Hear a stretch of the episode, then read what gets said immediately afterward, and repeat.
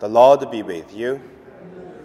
A reading from the Holy Gospel according to Matthew. When Jesus came to the other side of the sea, to the country of the Gadarenes, the two demonics coming out of the tomb met him. They were so fierce that no one could pass that way. Suddenly they shouted, What have you to do with us, Son of God?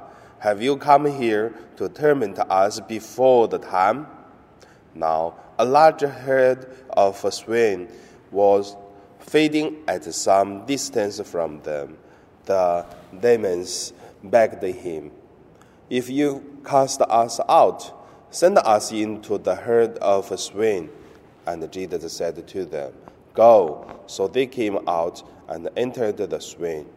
And suddenly the whole herd rushed down the steep bank into the sea and then perished in the water. The swine herd ran off, and on going into the town, they told the whole story about what had happened to the demonics. Then the whole town came out to meet Jesus, and when they saw him, they begged him to leave their neighborhood. The Gospel of the Lord. So today, my meditation, I would call it uh,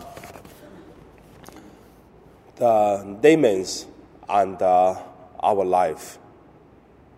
The first, let us see the demon and uh, our ordinary or our holiness life.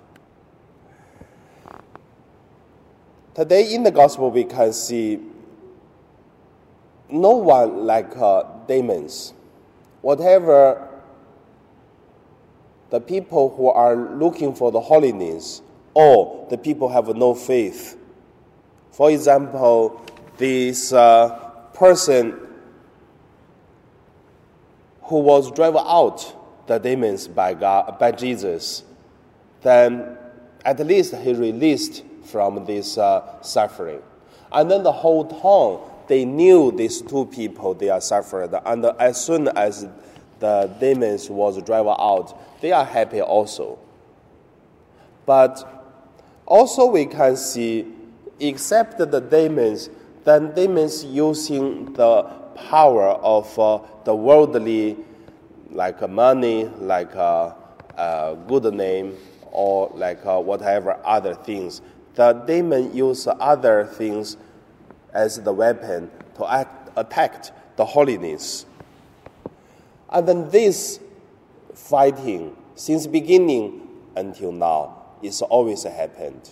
For example, when Adam and Eve was created in the Eden garden, so it is the same. That is the holiness. That is good things happen. But at the same time, the demon come and then they want to destroy this holiness by lies, by fighting of the power, because a human looking for power and want to against God, against God, even want to step on God by getting these uh, fruits so that they can change their life.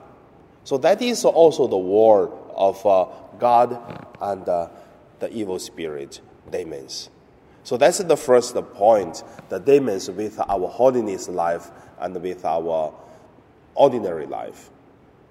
And then, because of this, many times it is very interesting. Many times they are in this war, God and the human together, and then win the demons.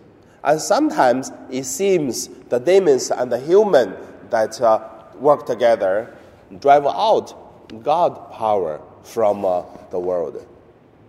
So now we can look at the second point the limitation of the demons, uh, the power of demons. In the Catechism uh, book, I would suggest you to read that book because it takes me When I studied in the seminary, we were reading through from the first page until last page three times. Because that time we don't have many teachers in the underground church, so the only way is we have to read the books. So I really love that book. It's a little bit um, difficult to read, but put yourself and then continue reading and reading. You can learn a lot because all about belief, faith, about uh, knowledge of God, about uh, our religions, you all you can find in that book. That is a print in the 1997, I think. No, before 19, 1995, that book already out. And also in Hong Kong, I taught four different catechism class. So from that book, I found one thing. Then the catechism book tell us, don't uh, afraid of the demons because their power it is limited by God. They are strong, but they are all created by God to become angels, and then they turn because of their sinfulness become uh, demons. So they are powerful, but same time their power is limited. Like what? Like uh, animals in the cage. For the people who are looking for the evil power, then seems like a person, like a children, walk into the cage. And in this cage, there is a big animals. And sometimes it is God want one person go inside to experience or to tempt the person or training a person, but with God's help. And if God wants someone go in, God will make sure someone can get out.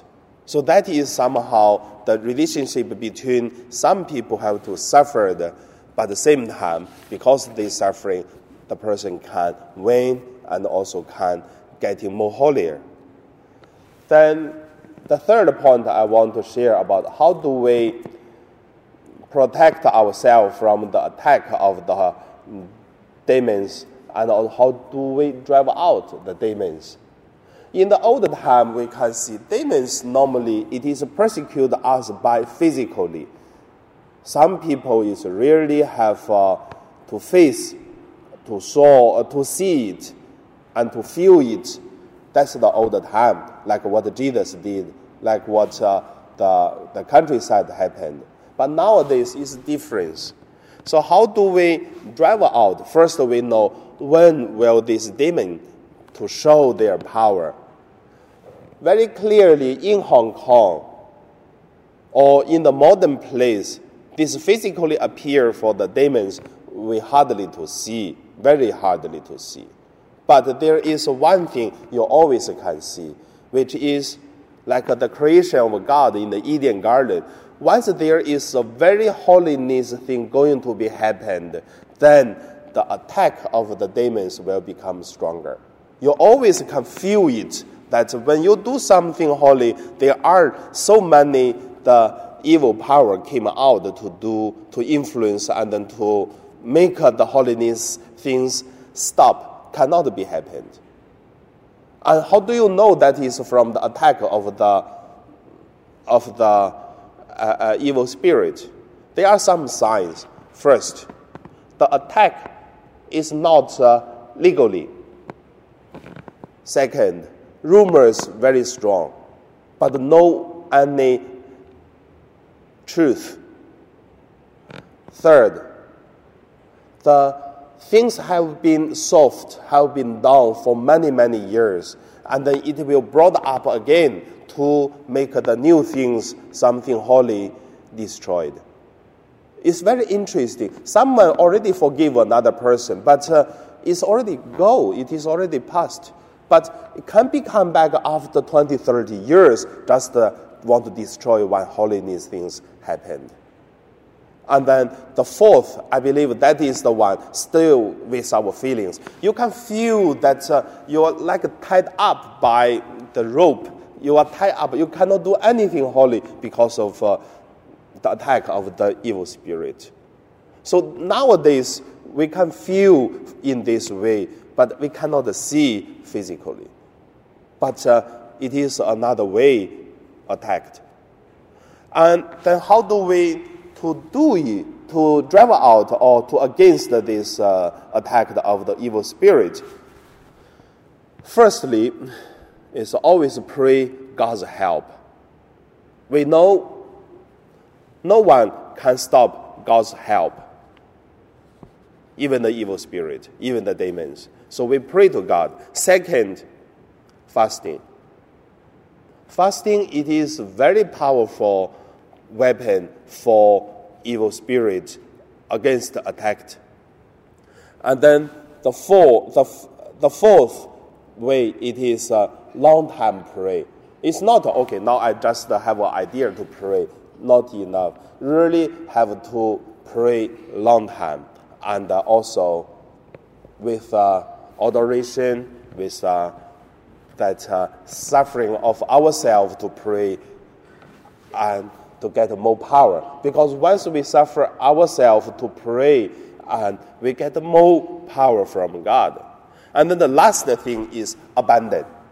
This abandon, it is like in today's gospel, because Jesus drive out the evil spirit and then the demons and enter into the swine, the herd of swine.